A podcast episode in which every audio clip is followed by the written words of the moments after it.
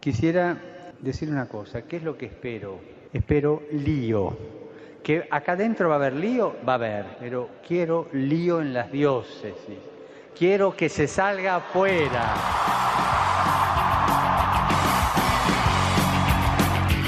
Armando Lío, con Fran Juárez desde Murcia. No puedo pelear contra algo invisible. No me. Muy buenas tardes, queridos oyentes de Radio María, amigos de Armando Lío. Estamos aquí en este mes de noviembre en el que ha venido el frío de golpe, al menos por aquí, por esta parte del Levante, y estamos dispuestos a hacer este programa con mucho que hablar, con mucho que decir, sobre todo con mucho que aprender, porque seguramente ya desde que lo habéis visto por nuestras redes sociales os habéis quedado pensando, pero estos chicos se le ha ido la pelota o esto de qué va. Pues eso es lo que vamos a desgranar hoy, lo que vamos a descubriros a todos y a cada uno de vosotros.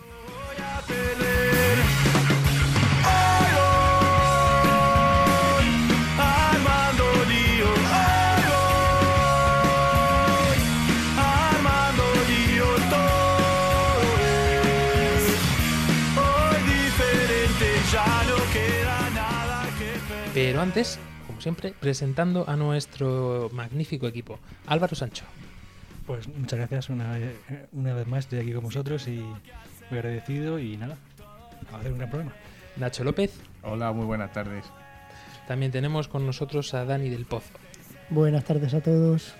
Y la mimada del equipo, Ángela Monreal. Muy, muy buenas tardes. Y también tenemos con nosotros al padre Luis Emilio Pascual. Hola a todos, buenas tardes. Luis Emilio, una semana movidita que has tenido en estos No, últimos una días. no, son todas. Cuando no es por una cosa es por otra. Y ahí Hay- estamos. Hay un acontecimiento que en esta presentación queríamos que me gustaría que destacáramos porque se ha vivido en la ciudad de Murcia un acontecimiento la verdad que impresionante, ¿no? A nivel internacional. Sí, ha sido durante la semana pasada el congreso, tercer Congreso Internacional de Hermandades y Cofradías, con la asistencia de unos 300 congresistas fijos, más todos los que han eh, jugado, jugado en torno, y con varias exposiciones culturales, de escultura y pintura, eh, una muestra de tronos de distintos lugares y una magna procesión, además de todas las ponencias impresionantes, una magna procesión extraordinaria, Semana Santa en noviembre, eh, el pasado sábado, con 16 tronos y con toda la, toda la- la pasión y resurrección. Es una cosa extraña porque las cofradías o son de pasión o son algunas de resurrección. Las de Semana Santa y en esta había desde la entrada en Jerusalén hasta la resurrección del Señor y la cruz gloriosa. Por tanto, todo y de todas las eh, poblaciones mayoritariamente que tienen la Semana Santa importante de nuestra región. Una oportunidad maravillosa para mostrar públicamente nuestra fe, igual que hacemos en Semana Santa, mm, de una manera extraordinaria Efectivamente. y grandiosa. ¿no? Y en eso hemos cre- cre- crecido y creído que la religiosidad popular es necesaria, hay que purificar muchas cosas, pero no hay que despreciarla porque es el hilo conductor de mucha gente su, su entrada en el terreno de la fe y a partir de ahí habrá que ayudar entonces luego a madurar. Así es. Y hoy también tenemos con nosotros a nuestra queridísima María Ángeles Gallego. Muy, muy buenas, ¿se puede decir noches ya? Yo creo que sí.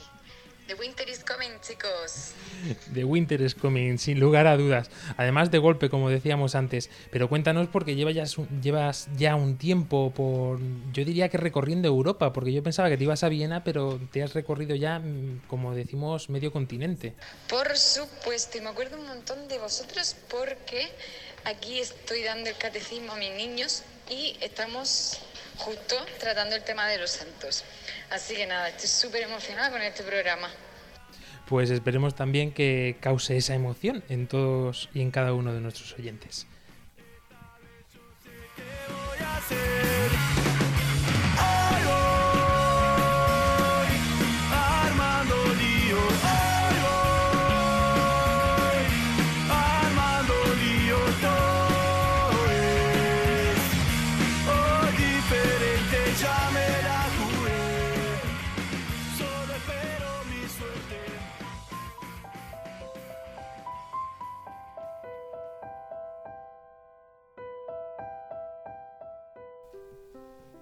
Empezamos este programa poniéndonos en las manos de María.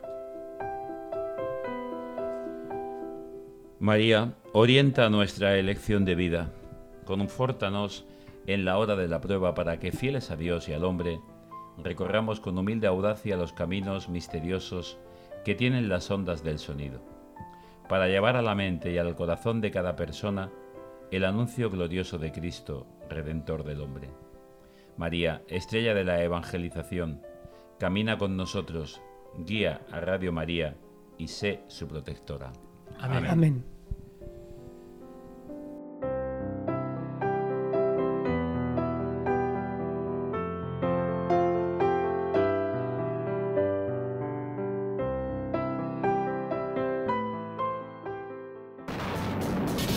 Bienvenidos al mundo digital.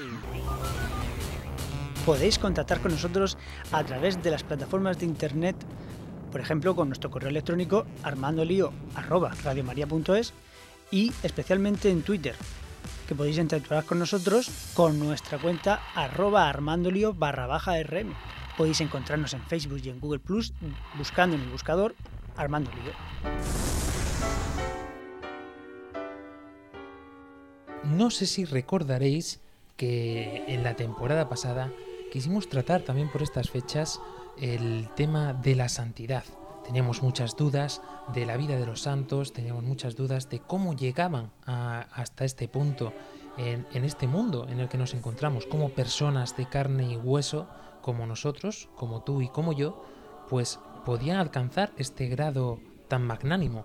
Pues bien, nos hemos dado cuenta de que muchas veces tendemos a magnificar demasiado, a enaltecer demasiado a estos santos y no nos damos cuenta de que esta mm, grandeza por la que llegan a ser santos es mucho más sencilla de alcanzar de, la que nos, de lo que nos pensamos. Más sencilla al mismo tiempo que dificultosa. Por eso, hoy vamos a desmontar la vida de santidad de todos o de algunos santos para poder llegar al génesis de dónde empezó esta vida realmente de santidad en cada uno de ellos. Comienza así Lío pisando santos.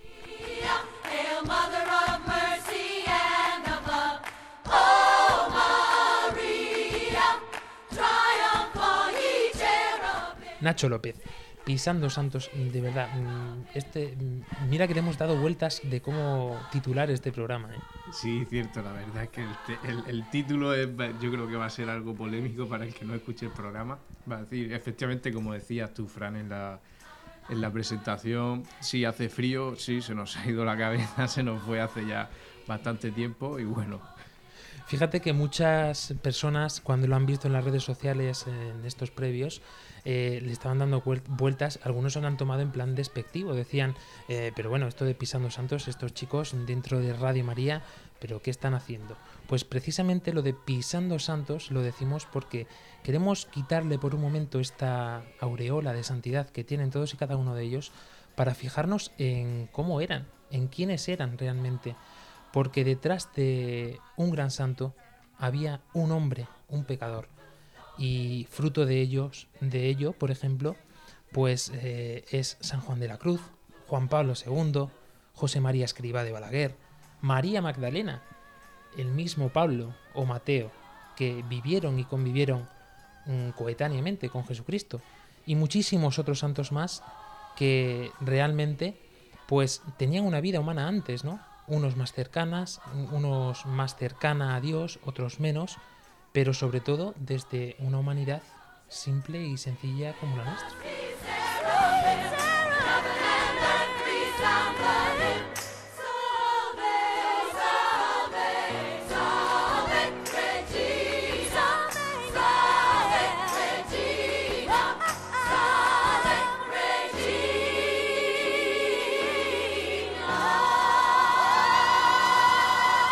Estás escuchando Armando Lío en Radio María.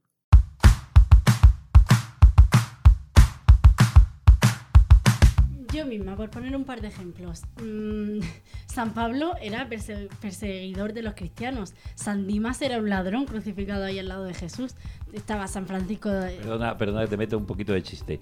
Dicen que Dimas era el buen ladrón Y yo digo, no sería tan bueno cuando le pillaron. vale, continuamos. Pobre Dimas, reírnos a su costa.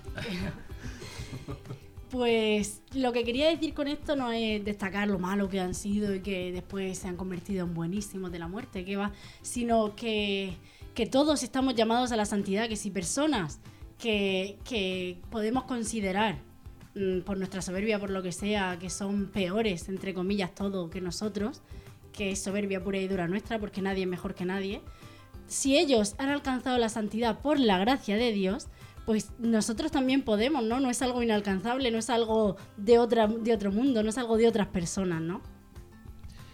Por supuesto que no. Por eso mm, le hacíamos también estas preguntas a, a la gente. Decíamos, ¿quién es, qué es para ti ser santo?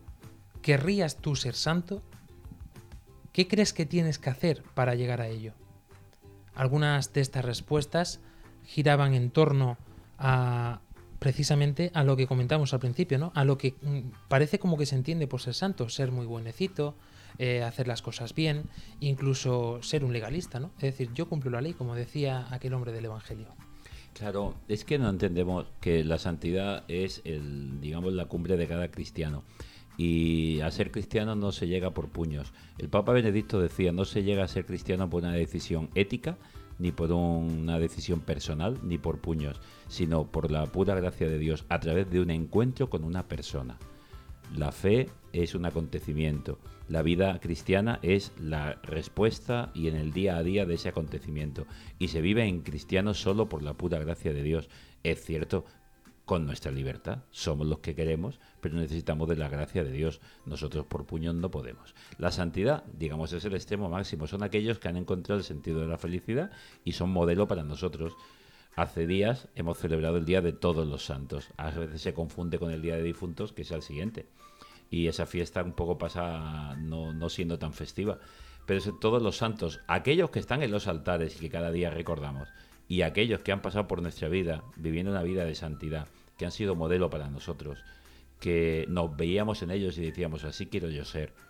Y eso es lo que la iglesia destaca de, de tantos, de tantas personas. Personas como tú y como yo, normales, corrientes del día a día, que un día se dejaron llenar de la gracia de Dios y como me gusta a mí decir, yo eh, sé tocar cualquier instrumento de tecla, es decir, piano, un órgano. A mí me das un violín y paso el arco y parece un gato al que le has pisado la cola. Eh, tendríais que taparos el oído y huir. Un violinista bueno, con un violín comprado por 4 euros en una tienda de juguetes, saca música. Yo, con un Stradivarius, un violín maravilloso, no soy capaz de sacar música.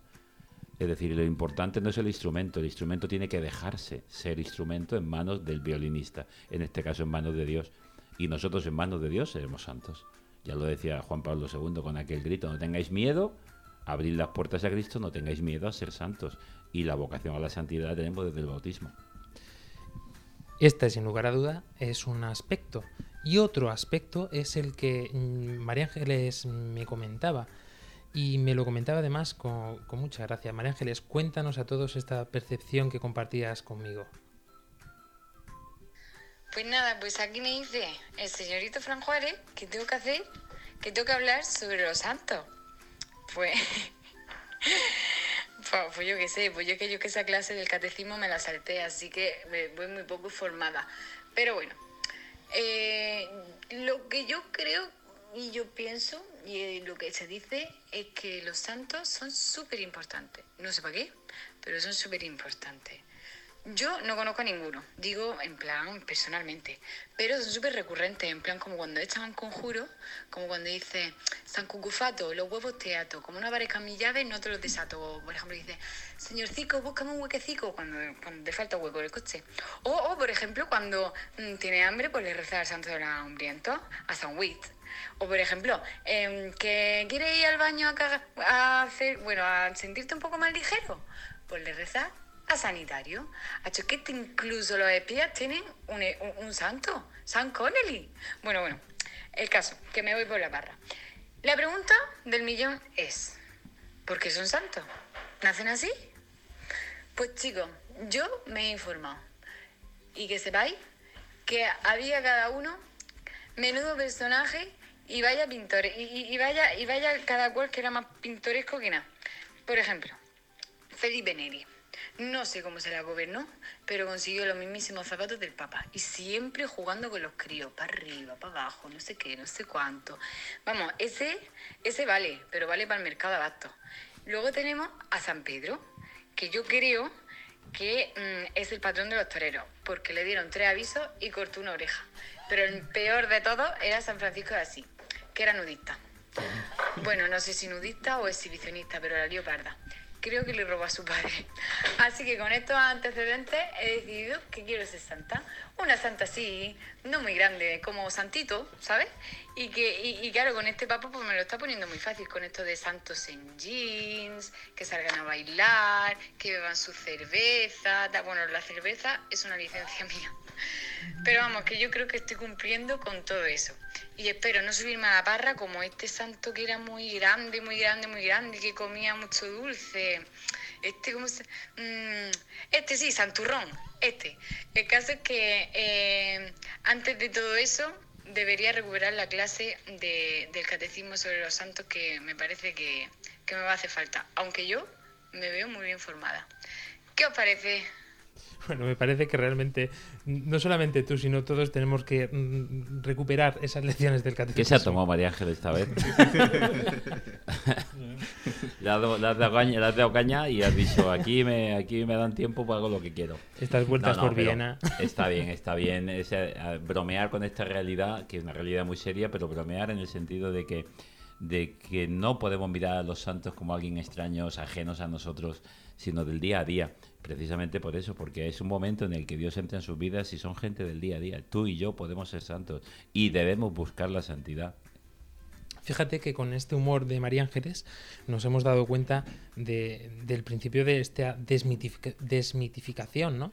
Como decía ella, dice, yo es que realmente con este papa, ¿no? Como nos decía, quiero santos que vayan en jeans, que mm, tomen Coca-Cola, que bailen, que escuchen... el- Bueno, eso no está muy todo". claro que lo dije del Papa. Son de tantas cosas de las que vuelan por las redes. Pero bueno, podía haberlo dicho, porque en el fondo es así.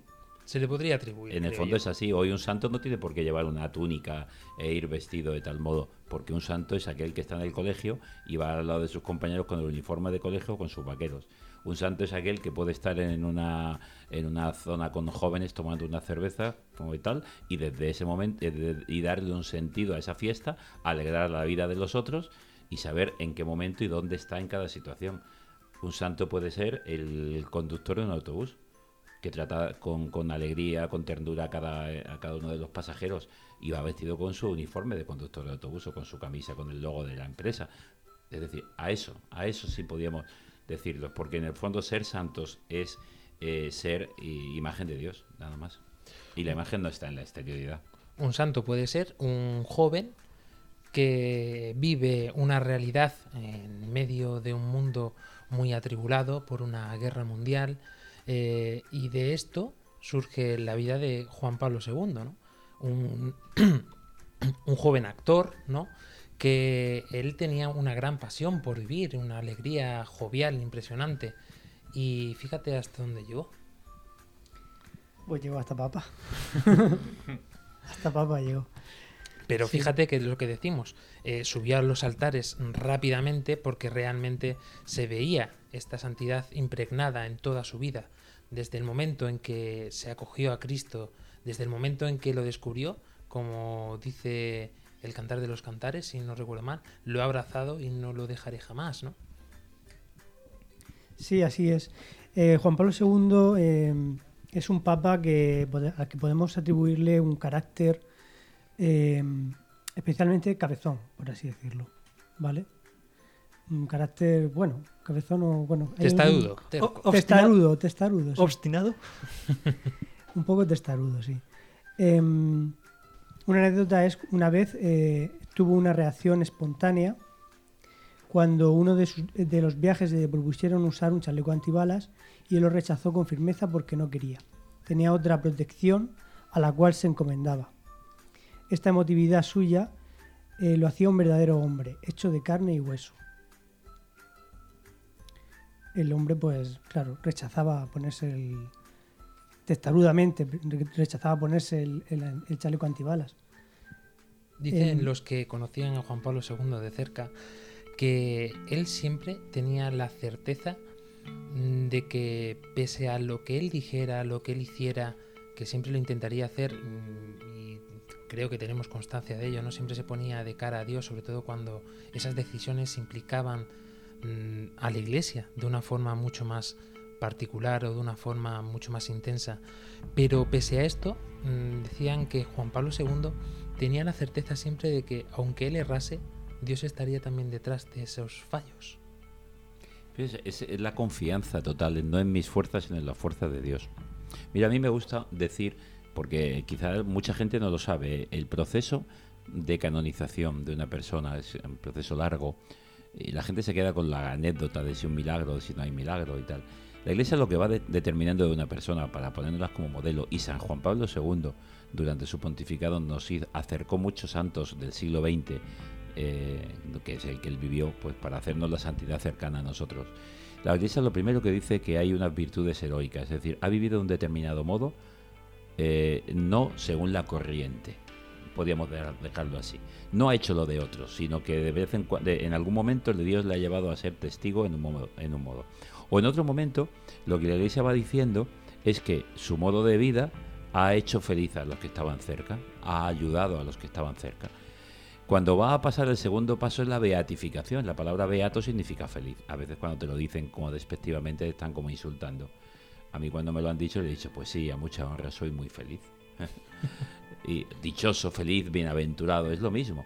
La iglesia que dice, ha encontrado la felicidad. Por eso es, por eso es santo.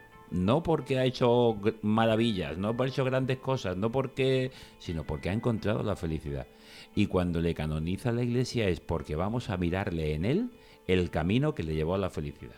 Y por eso hay santos que han sido niños, y hay santos que han sido del mundo de la caridad, y hay santos que han sido hombres, mujeres, eh, religiosos, laicos, matrimonios, porque su vida ha sido una vida feliz, a pesar de las contrariedades de la vida, han encontrado la raíz de la felicidad y han encontrado un camino y nos han dejado un camino para ser felices nosotros. Pero, como decíamos antes, es que no son de otra pasta diferente a nosotros. No son de otra pasta, son como nosotros. Tenemos de los últimos santos, pasamos también a- al primer santo, nada más y nada De menos. Juan Pablo II quería decir una cosa más. y es que una de las monjas que cuidaba de él, bueno, que cuidaba de él, que ayudaba en el apartamento papal, eh, dijo una vez a Juan Pablo II, Santo Padre, estoy preocupada por su santidad. Y él respondió, yo también estoy muy preocupado por mi santidad. efectivamente, efectivamente. Una frase que, que- con la que me encontré preparando esto justo, de la meditación del padre Cantalonesa. Si todos estamos llamados a la santidad es porque la misma, entendida correctamente, está al alcance de todos. O sea, era justo lo que decía eh, el padre Luis Emilio, que mm, no es algo inalcanzable, no es algo de otro mundo, de, otra- de gente de otra pasta, sino que todos y cada uno, desde el momento de nuestro bautismo, estamos llamados a la santidad. Y también me encontré con otra que decía, una vez que somos salvados por la fe, estamos llamados a ciertas acciones dignas de nuestra vocación como santos de Dios. Estamos llamados, no quiere decir que estemos obligados, que haya que hacerlo sí o sí, sino que nuestra tendencia hacia el pecado, Dios la puede vencer y realizar acciones dignas de nuestra vocación como santos de Dios, como dice aquí. Fíjate que de esta frase a, a mí me surge una esperanza potente. Es que no solamente es que tengamos tendencia al pecado, que parece que nos quedamos solamente con esto, es que por esta regla de tres tenemos tendencia también a la santidad, sin lugar a duda, Padre Luis Emilio. Estamos llamados por Dios a la santidad, nos ha creado para ser santos, nos ha creado para la comunión con Él, pero nos ha creado en la, humi- en la, en la realidad humana. Y la realidad humana, mira, a mí hay una cosa que me molesta mucho, escuchar de la gente cuando quiere pedir perdón por algo, o se ha equivocado, dice, perdona, es que soy humano. Como diciendo, no, lo so- no soy perfecto. Perfecto, estupendo. ¿Y por qué no decimos, oye, es que soy humano cuando hacemos algo bueno? Porque Dios ha puesto en nosotros la bondad y la maldad, la posibilidad de hacer el bien y el mal. La mano para acariciar, la mano para golpear. El pie eh, para pisotear a otro o el pie para avanzar deprisa, ayudar al que está caído está acercando y nos espera en algún lugar. soy yo con mi libertad y ayudado por la gracia de Dios quien voy dando sentido a cada día a mis acciones y a mi vida. Yo soy tan humano cuando hago el bien como tan humano cuando hago el mal. Por tanto, forma parte de mi ser. A mí hay una cosa de San Pablo que, parafraseando un poquito a San Pablo en la carta de los romanos, dice, vosotros a pecar, en parte de Dios, ¿eh? como si dijera así, dice, vosotros a pecar, que es lo vuestro, y yo a perdonar, que es lo mío. Lo que pasa que no es así en el sentido eh, chistoso que podemos decir, porque luego San, Pa- San Pablo añade, no, es que el que tiene la vida de Dios, el que tiene la gracia de Dios, ya no sabe pecar, ya no entra en el pecado. Porque la gracia, como nos decía ahora mismo eh, nuestra amiga eh, Ángela, eh, la gracia lo que ha hecho ha sido superar la debilidad humana y, el- la tendencia al pecado y la fragilidad. Y ejemplo de esta superación y ejemplo también de un hombre que pisaba literalmente, a saber cuántos santos ha- habrá pisado este hombre, es San Pablo, nada más y nada menos. Este hombre que es que, lo podemos decir, que es un pecador público, porque se ve reflejado en los evangelios lo que hacía. De hecho, no le querían, no le querían seguir. Así Tenía es. que defender que era creyente y que se había convertido porque no le, le tenían miedo. Así es, fue un perseguidor, un perseguidor de cristianos. A saber cuántos mártires, eh, mm, creador de mártires, ¿no? Eh, fue, ¿no? Incluso luego, después de su conversión, yo creo, si no, corrígeme, padre Luis Emilio, eh, que también el Evangelio comenta de una, una espina que tiene clavada o algo Un de eso. ¿no? o algo Nunca así. se ha- se ha sabido qué podía ser. Le dice, basta mi gracia. Era algo que le, le importunaba. No sabemos si era físico, si era moral, si era psíquico, alguna realidad que él hubiera deseado pues no tener esa situación en la vida y le pedía al, Señor que se lo quitara y, y siempre encontraba la misma respuesta, te basta mi gracia. Es decir, Dios no quiere que no, no quiere suplantar nuestra naturaleza, sino sobreelevarla, hacerla sobrenatural. Y cuando nos dejamos en sus manos, como he dicho antes, saca buena música de nosotros, seamos los instrumentos que seamos. Y los santos han sido aquellos que en un momento concreto se encontraron, es que no me cansaré de repetirlo. Y es verdad que a partir de ese momento su vida se transformó. Pero entonces me estás diciendo que yo, que llevo muchos años siendo un vago, o soy un iracundo también, ¿yo puedo ser santo? Por supuesto. Por supuesto. ¿Ya te has enterado? Sí. Pues quien esté escuchando también. Dios es capaz de sacar hijos de Abraham de debajo de las piedras. Dicen, Dios puede sacar una vida maravillosa del mayor calamidad, del mayor desastre. A me encanta una vez lo escuché en los ejercicios espirituales y lo repito muy a menudo, sobre todo aquella gente que, sabéis que se llama un hipocondríaco el que dice que tiene todas las enfermedades. Pues hay algunos que se ve tan negativo, tan mal, tan mal, que dice yo no tengo perdón de Dios. Seguro que habéis escuchado eso. O en algún momento has caído tan bajo y has dicho, Dios mío, ahora, me- el Señor me va a castigar. Y, y tememos el castigo de Dios, no nos hemos enterado. Pues a mí yo escuché esto y me gustó muchísimo. Dice, ya puedes hacer lo que quieras, que no vas a impedir que te ame. Si yo escuchara eso de Dios, es que me quedo tranquilo. Y con esa realidad, digo, está conmigo y por tanto, adelante, sin miedo. Lo mencionábamos antes a este personaje y realmente fue así. Yo creo que Jesucristo tuvo que ver mm, cuando estuvo aquí con nosotros eh, en- durante su vida, a ver cómo lo digo, durante su vida terrena, tuvo que vernos tan desangelados, tuvo que vernos tan perdidos, que yo creo que por esto santificó a Dimas, ¿no? que es considerado en la iglesia como el primer santo en la tierra, ¿no? Al menos es el primer canonizado. Sabemos que Sí. está en el cielo. O sea, eh, eh, A ver quién le decimos- dice que no a- a- a veces canonizamos a mucha gente cuando la, cuando la enterramos y todo el mundo es bueno después de muerto y, y se le canoniza, qué bueno era.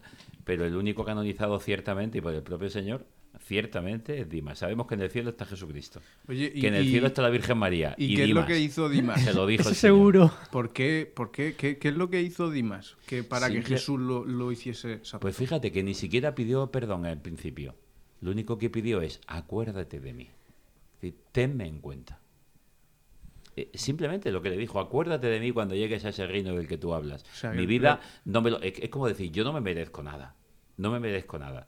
Pero acuérdate de mí. Es decir, tenme en cuenta y si algo puedes hacer por mí. Y el Señor solo que se dejó un instante, es como aquel que, que, que, que abre una renteja de una ventana, pues por ahí se cuela el sol. Al final yo entiendo que lo que estaba haciendo era reconocer que, que era Dios y que tenía poder. Porque si no, no le dice acuérdate de mí, sino que él sabía que en unas horas Dios iba a estar. Vemos como los santos hay una cosa que sin lugar a duda también eh, comparten todos, ¿no? Es la fe, sin lugar a duda, ¿no? Eh, Abraham, mm, que es el padre de la fe, nos dejó precisamente cuál es esta nota, ¿no? Cuál es este acorde que tenemos que tocar para poder tocar a Cristo, ¿no? De hecho, pasa también en este pasaje del Evangelio, ¿no? Que dicen después, eh, dice después el evangelista, si quieres tocar a Cristo, lo puedes tocar con la fe, ¿no? Es impresionante, por lo menos a mí me lo ha parecido, ver también todos estos aspectos, por ejemplo, en San Agustín, Álvaro. Pues sí, un- la verdad es que eh, un, un santo, uno de los mayores, un doctor de la iglesia, uno de los mayores santos que ha habido, y, y en realidad, pues él era, vivía una vida al principio, mm, pues muy mundana, porque tenía los mayores placeres de la vida, eh, mm, era muy considerado por la secta de, los- de los maniqueos, y era muy... Pero en cambio tenía a su, a su madre que no para de rezar y, pedir por él y por su conversión. Y, y aunque tenía todas estas cosas, tenía pues una semilla y una búsqueda de, de- de saber dónde estaba la verdad. Y aunque él decía, pues esto era un gran orador de la época romana, un- una persona importante, y, pero aún así sabía que todas esas cosas que no se encontraba la felicidad, que eso no era, no era la verdad. Él cuenta, es que mm, yo, yo os lo aconsejo a cualquiera de los escuchantes, como dicen en Radio Nacional de España, o de los oyentes, da igual, aquellos que nos estáis siguiendo por las redes en algún momento, buscad ese librito muy pequeño y se lee perfectamente, Confesiones, de San Agustín, donde él cuenta su experiencia. San Pablo la cuenta en los Hechos de los Apóstoles, en, la- el libro, en la carta a los Gálatas, pero en las confesiones. Y él dice, parafraseando un poquito, dice, dicen de mí que era un pinta, pero no, era un joven inquieto que quería ser feliz y buscaba la felicidad en las cosas. Cuando descubrí al que las había hecho, dije, yo te buscaba fuera en las cosas mientras tú me habías encontrado y me habías regalado las cosas por ti creadas. Es decir, yo te buscaba en las cosas que tú habías creado. Cuando te encontré a ti, eh, yo puedo contar una anécdota de mi sobrino, no me va a escuchar. ¿La cuento? Por supuesto. No sé si me va a escuchar, está estudiando en Valencia, ahora ya tiene 20, 20, 21, 20 años. Eh, cuando tenía eh, tres añitos o cuatro, iba con su hermana un poco mayor a ver a, mi, a, a su abuela, mi madre. Y la abuela le daba dos besos al llegar a la entrada de casa y cuando le daban los besos le daba un caramelo que llevaba siempre en la bata, en el bolsillo. Cierto día, este sinvergüenza, podemos decir así, eh, dice, no, no quiero beso, no te doy beso. Dice la abuela, pues no tienes caramelo. Dice, me da igual. Y se metió hacia adentro de la casa. Cuando mi madre entró con su hermana, el otro salía de la cocina con las manos abiertas y llenas de 10, 12 caramelos. ¿Para qué quería el caramelo de la abuela si había descubierto dónde estaba la caja de los caramelos? Cuando Agustín descubrió la caja de los caramelos, cuando descubrió la raíz de la felicidad, cuando descubrió auténticamente, porque él decía, es que la vida yo le pedía más y más y más y más. Y llega un momento en la vida en que dice, pues no hay más. Y yo quería seguir buscando hasta que llega Dios y entonces me resitúa todo y dice, el más soy yo. Y conmigo lo tienes todo, pero sin mí no tienes nada. Tendrás una insatisfacción continua. Esa es la experiencia de Agustín. Y es la experiencia de muchísima gente. Por eso hoy Agustín pueden ser todos aquellos jóvenes, adultos, todos los que están buscando y buscando y, y cambian de pareja y cambian de, de pelo y cambian de, de tipo y cambian de, de moda. Porque de sexo. de Si todo, de todo, absolutamente. Cambian de todo porque la felicidad está en otra cosa, en otro modo de vivir. Y al final es una insatisfacción continua. Bueno, bueno, ya estaba bien que ya el cuerpo pedía pausa musical, chicos. Y bueno, como bien sabéis, y ya me vais conociendo un poquito mejor, me encanta este hombre que os traigo hoy, cómo canta y cómo compone. Para mí sus letras tienen un algo muy profundo y con todo este tema de los santos me doy cuenta lo mucho que tiene que ver con la vida que el Señor nos promete. Nos promete ser santos y poder olvidarnos de los ruidos que no nos dejan escuchar su voz, de nuestros acantilados, que no son otros que nuestros problemas del día a día. Nos promete mudarnos de la calle del fracaso y del desconcierto para, volver, para que podamos ver el amor tan inmenso que nos tiene, para volvernos santos y, en definitiva, eternos. A disfrutar, chicos. y respirar lo que nos quede bailaremos nuestro tango en el salón. No me sueltes. Prometo que no pasarán los años, arrancaré del calendario las despedidas grises. Los días más felices no han llegado, te prometo. Olvidar mis cicatrices, devolver lo que he robado a tus dos ojos tristes. Te prometo que nos mudaremos pronto del fracaso y desconcierto a la calle del silencio. Te prometo que vamos a volvernos eternos.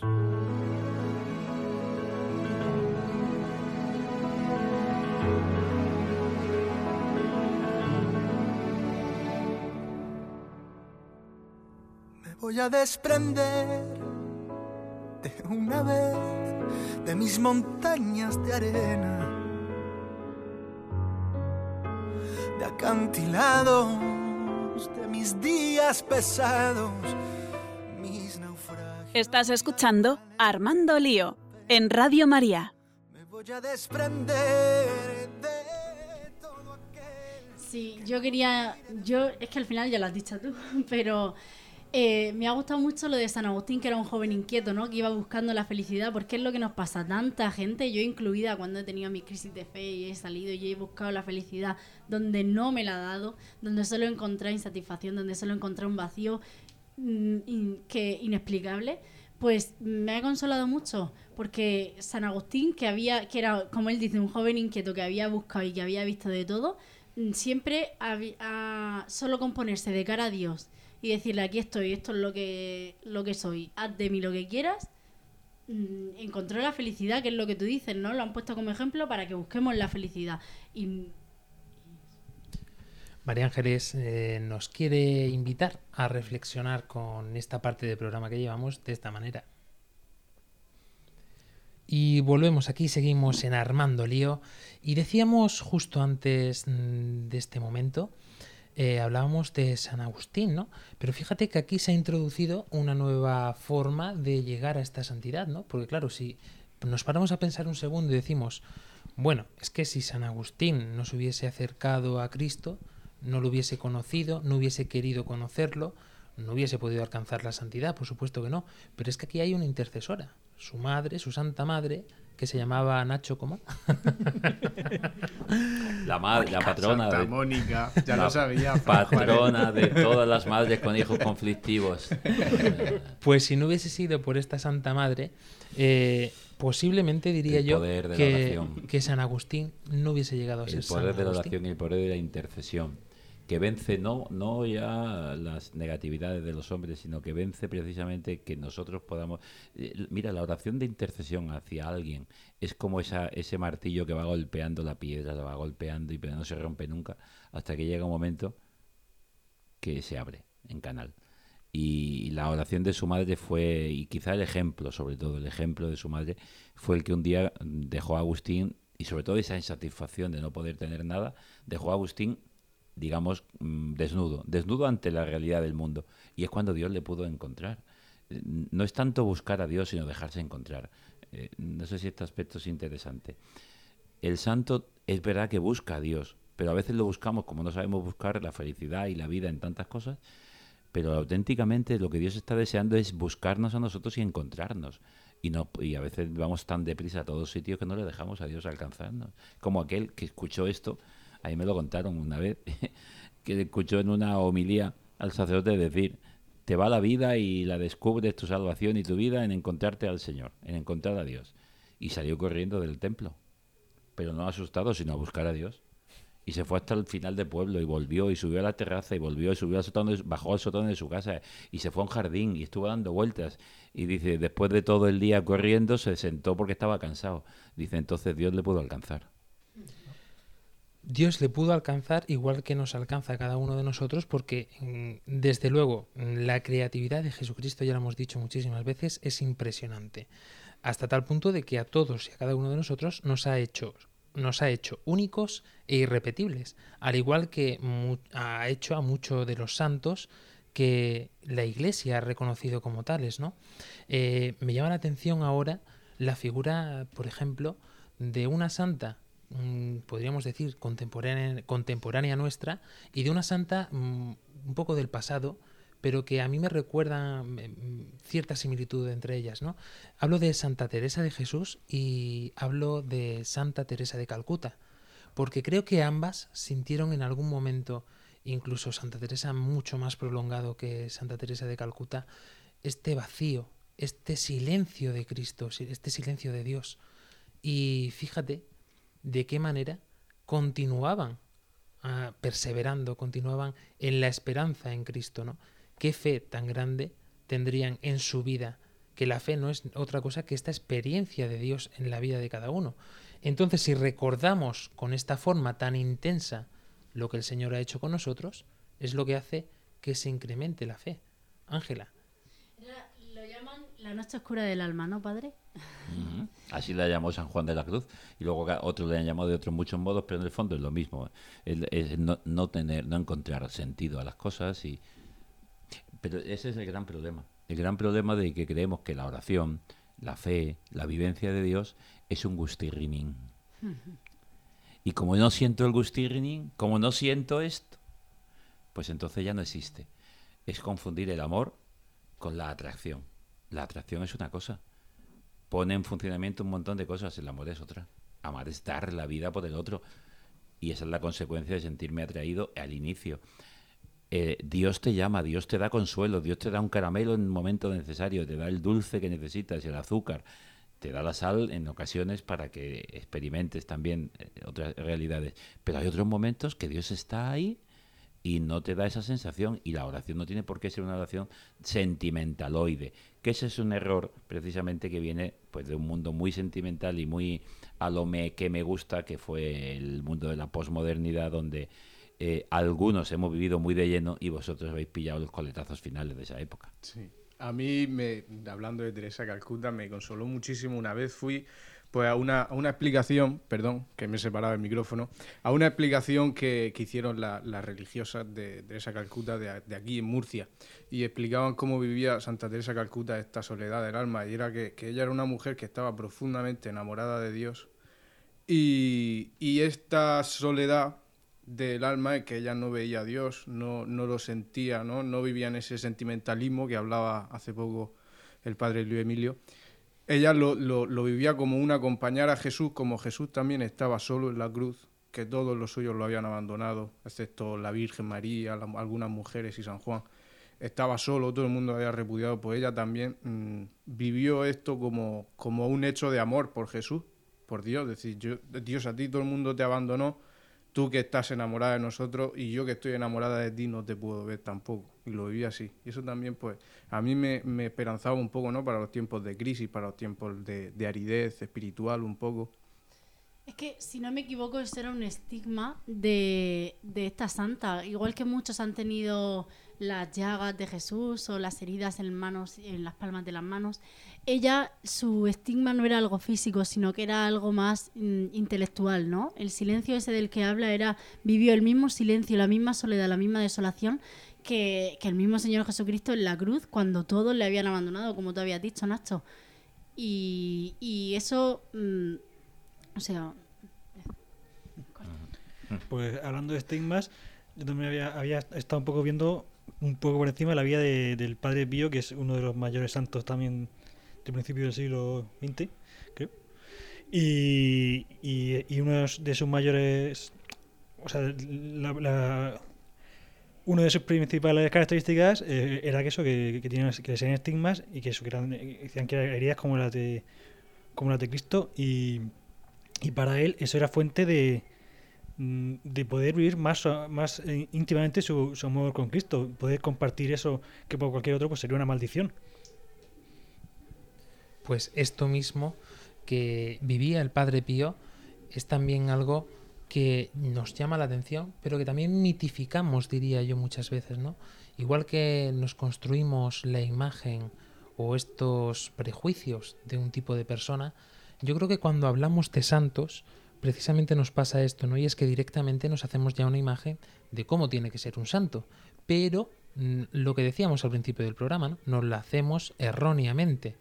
Le colocamos la aureola, le colocamos estas túnicas blancas y esas alitas, ¿no? Y parece que todo lo hacían bien, que eran muy buenecitos y nos dejamos mm, olvidado que realmente pues tenían estas dificultades que tenemos tú y yo, que tenían también estas debilidades, como tenemos tú y yo cada día, y no por eso perdían la esperanza, como hemos podido comprobar ya en la vida de muchos, de muchos santos que acabamos de mencionar aquí. Es curioso que estamos nombrando unos y otros y otros y tantísimos que podíamos tener en la cabeza y hemos nombrado a muchos hombres y mujeres muy distintos, muy diferentes, desde Felipe Neri a Juan Pablo II, a Teresa de Ávila, Teresa de Jesús, Agustín, María Magdalena, San Francisco que nos lo presentaba como un, un nudista, pero cierto, fue, fue la fractura que hizo, pero él renuncia a toda su vida anterior, ese desnudo es renunciar a la vida anterior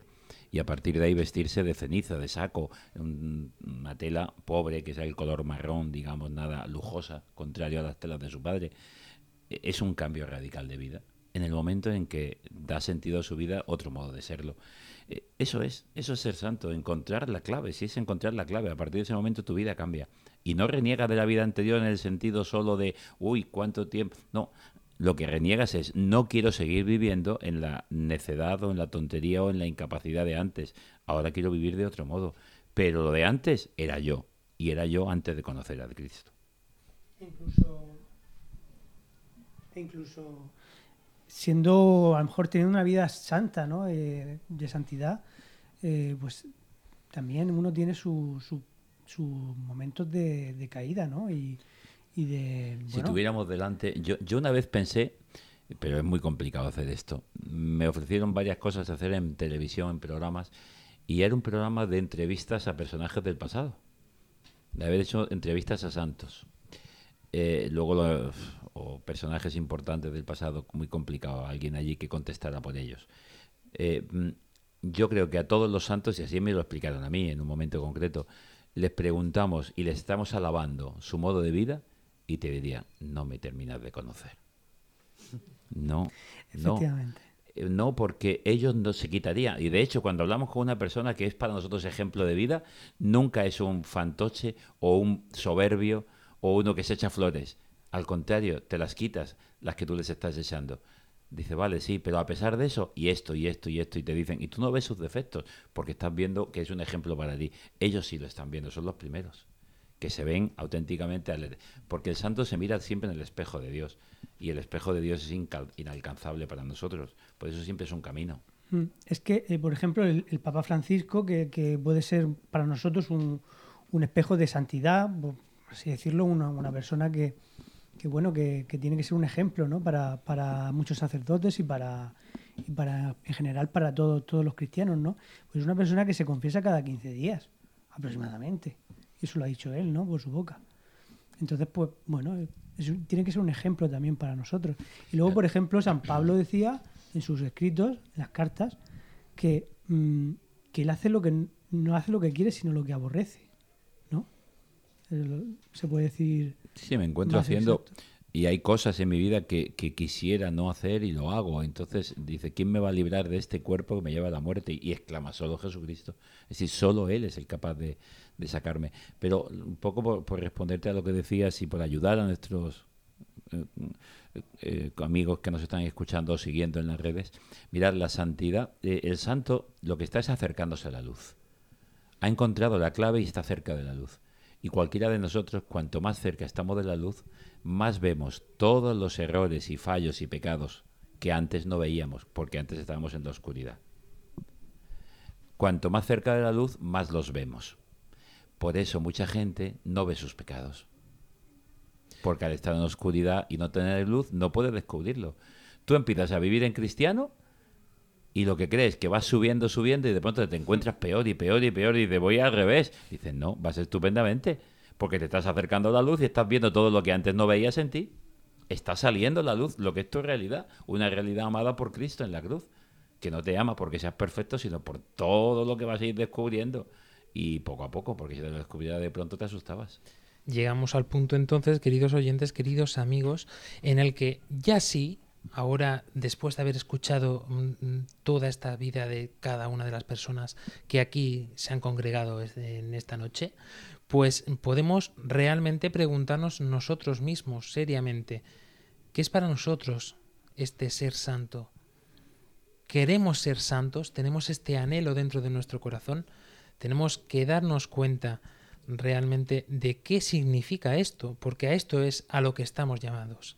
Muchas veces hemos dicho en este programa, estamos llamados a la misión, estamos llamados a evangelizar, estamos llamados a ser cristianos, pero si, al, si algo estamos llamados en este mundo, sin lugar a dudas, es a esta santidad.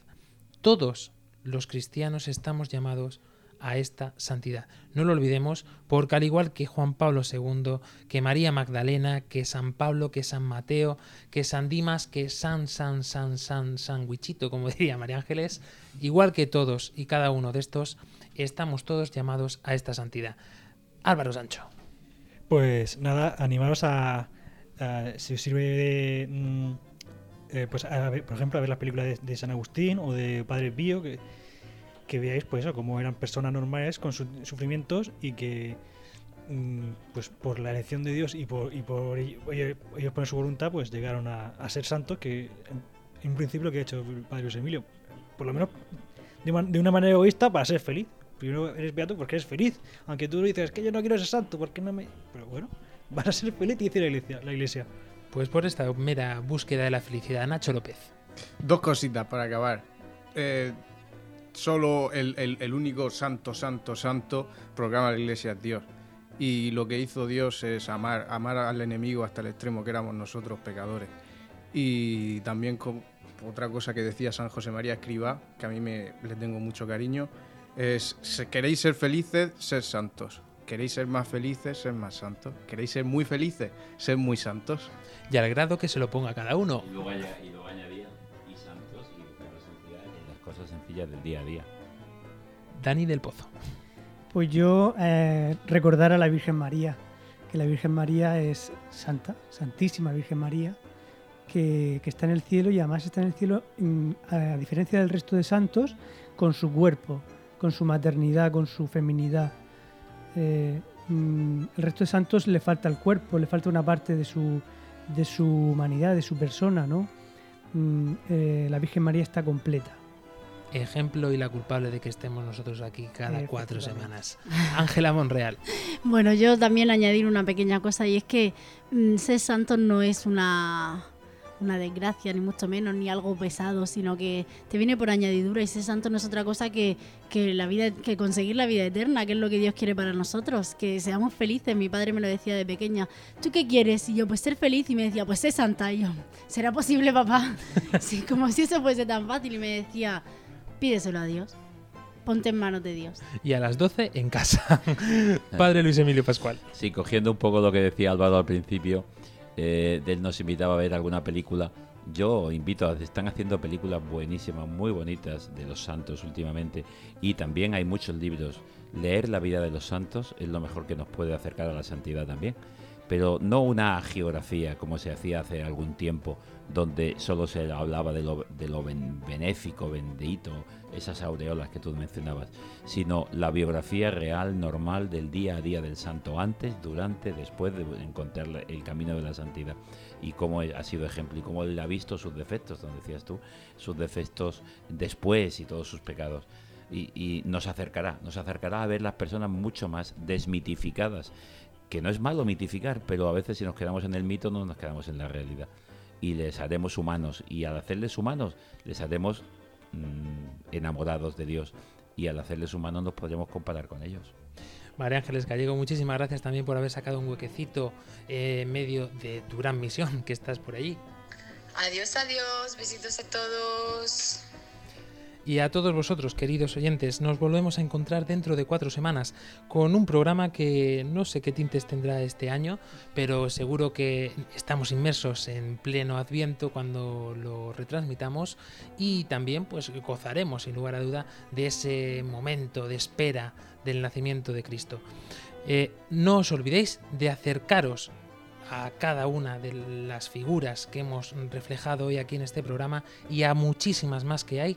Y tampoco no os olvidéis de visitar nuestras redes sociales para que os- os escuchemos. No es porque tengamos más like, ya lo sabéis, ni porque subamos el número de Twitter. A nosotros eso nos da igual. Lo que sí que queremos es escucharos, poder sentiros cerca, porque eso es la comunión, ¿no? Que haya este feedback, que se dice ahora en términos modernos, para que podamos sentirnos todos en unidad. Hasta dentro de cuatro semanas. Adiós. Adiós, buenas tardes, noches.